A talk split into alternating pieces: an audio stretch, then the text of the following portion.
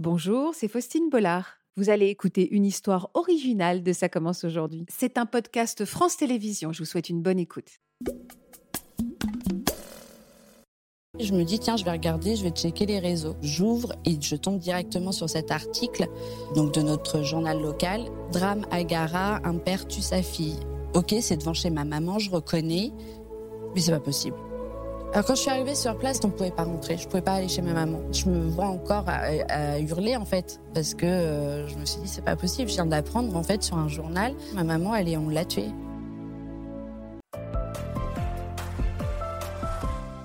Bonjour Audrey. Bonjour. Comme je suis contente également qu'on puisse continuer à parler de votre, de, de votre maman.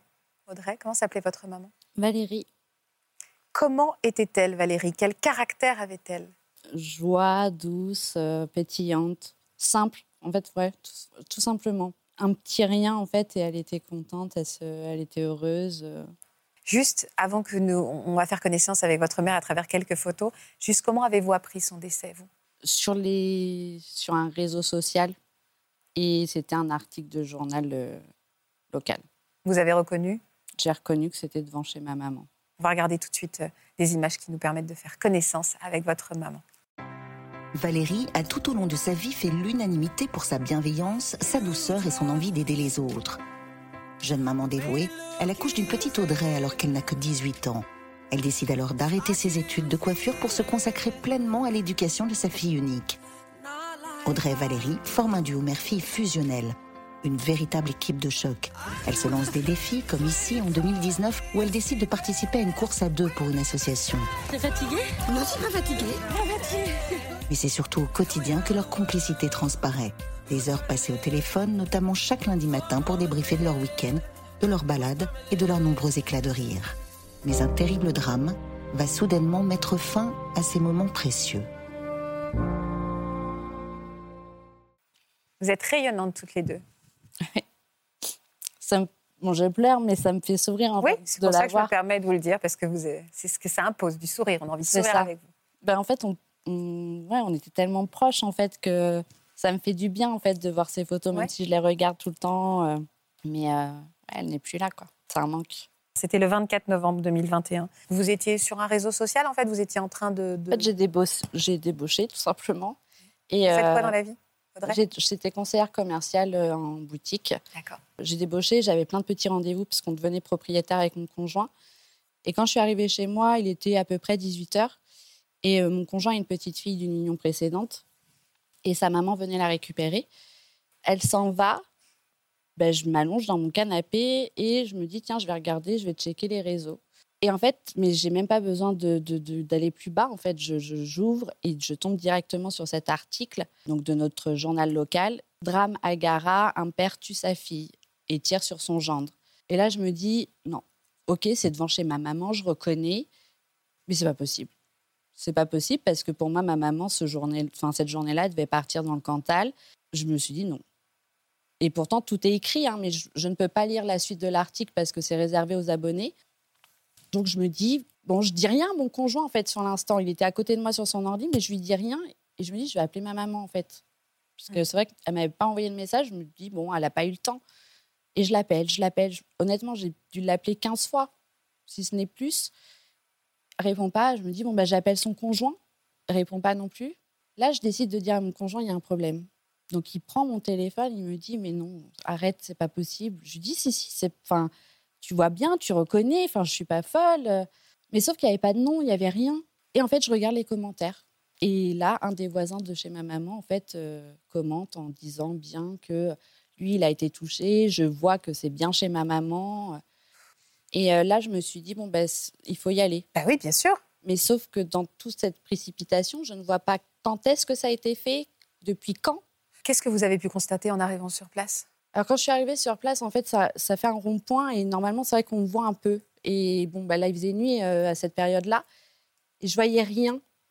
Et quand on est arrivé vraiment en face, ça, c'est le truc qui m'a le plus marqué, c'est ces petites banderoles, la blanche et rouge, ah avec des gendarmes. Il y en avait deux. Et en fait, on ne pouvait pas rentrer. Je ne pouvais pas aller chez ma maman. Donc mon conjoint s'est garé. J'ai ouvert la porte. Lui, il est sorti, s'est approché des gendarmes. Il a demandé est-ce que c'est bien Valérie? Et les gendarmes, je me souviens, ils ont juste fait un hochement de tête pour vous dire oui. Et là, en fait, je me vois encore à, hurler, en fait, parce que euh, je me suis dit, c'est pas possible. Je viens d'apprendre, en fait, sur un journal. Ça fait dix minutes. Euh, ouais, ma maman, elle est, on l'a tuée. Mais personne n'avait tenté de vous joindre Personne. Et pourtant, le conjoint de ma maman qui a été blessé a signalé aux gendarmes, aux pompiers, au SAMU, appelé Audrey, elle travaille à tel endroit, si elle l'apprend, elle va, enfin, faut pas qu'elle l'apprenne comme ça, elle a toujours son téléphone, ne faites pas n'importe quoi. Moi qui l'ai découvert à 18h30, ça s'est passé autour de 13h, 13h30, mais tout mon entourage aussi, ils l'ont appris après, par les, les journaux. Ouais, c'est dingue. Et moi, quand je suis arrivée, les gendarmes m'ont demandé hein, comment je l'ai appris. Mais j'ai dit, bah, tenez. j'ai dit, c'est vous en plus en photo. C'est fou, c'est vrai que c'est euh, insensé.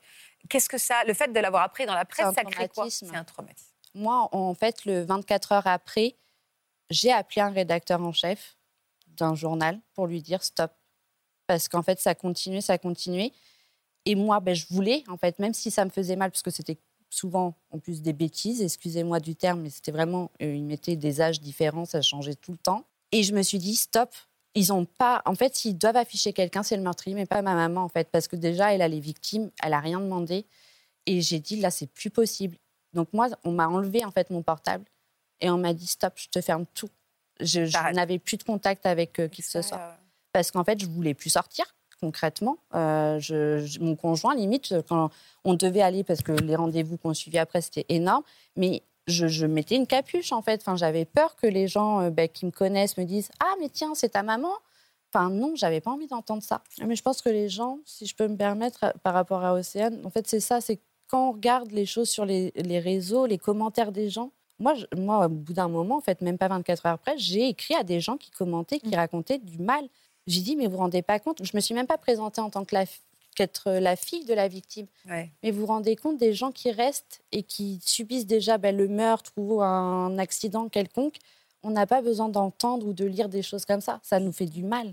Et alors, c'était quoi les circonstances de la mort de votre maman? C'est donc votre grand-père qui a tué votre mère? Oui. C'était quoi leur relation à tous les deux? Ils se parlaient plus depuis 6-7 ans pour une histoire, mais une, de rien du tout. Hein. On va dire une histoire de tracteur-tondeuse, vraiment. Et en fait, lui, il a décidé qu'il euh, surveillerait sa fille et que c'était comme ça. Que... moi, quand j'allais chez ma maman, il, il, était toujours caché derrière un arbre, il ouvrait son garage. Pourquoi il la surveillait Honnêtement, je, pense qu'après, avec le major, on en a beaucoup parlé parce que du coup, lui, il est décédé, donc on n'a pas nos réponses au final. C'était vraiment une question d'appartenance c'est sa fille, ça lui appartient. Donc, si je comprends bien, il, euh, maintenant votre, votre grand-père est décédé, mais à l'époque, donc il la traquait, enfin il la traquait, il la surveillait euh, pendant ces années. Et qu'est-ce qui s'est passé ce jour-là? Pourquoi ce jour-là? Ce jour-là, parce qu'en fait, ma maman, je l'avais emmenée reporter plainte la semaine d'avant. Elle portait euh, plainte régulièrement contre votre grand-père? Et là, on y était retourné parce que moi, j'avais eu aussi un pneu de crevé quand j'avais été chez ma maman, donc je me doutais que c'était lui mais j'avais pas de preuves. Et ma maman n'en pouvait plus parce qu'il balançait des cailloux sur son toit, si c'était pas des trucs sur sa voiture. Et en fait, on est retourné donc porter plainte. Les gendarmes nous ont dit oui, on verra plus tard. Euh, j'ai dit ben oui, jusqu'à la prochaine fois où ce sera quelque chose de grave. Mais quand j'ai dit ça, c'était pas dans le sens où on allait tuer ma maman. Et en fait, une semaine après, donc le mercredi 24, le matin, les gendarmes ont appelé donc euh, mon grand-père pour lui dire qu'il serait convoqué euh, le lendemain. Ah oui. Et il savait très bien pourquoi. Et il a tout préparé, et il les a attendus, et... parce qu'il savait très bien que ma maman allait partir ce jour-là, parce qu'il a vu qu'elle mettait des valises, et il les a attendus, et puis voilà. Il a été blessé, votre... Il a blessé mon, beau-père, parce que c'est lui qui est sorti le premier de la voiture. Et lui, c'est pareil, il s'est pas rendu compte, en fait, que c'était un coup de fusil. il a vu du sang. Quand il a vu qu'il y avait du sang, il s'est dit, OK, c'est l'autre. Et sauf que il s'est dit je vais courir, je vais m'enfuir, comme ça il va me suivre. Parce que nous, on pensait tous qu'il avait de la méchanceté envers les conjoints de ma maman.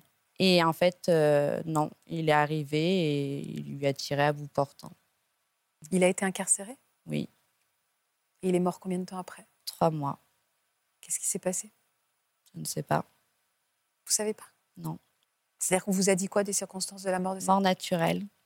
Il avait quel âge? 73. C'est-à-dire qu'un matin, on vous appelle et on vous dit qu'il est mort. Ah, mais enfin. On m'appelle un samedi soir, j'étais à l'anniversaire de mon beau-frère et on me prévient, euh, c'est mon papa qui me prévient parce que moi, on n'ose pas trop m'appeler en fait, pour me dire euh, Tu as appris? Ben, Je lui dis non. Il me dit L'autre est mort.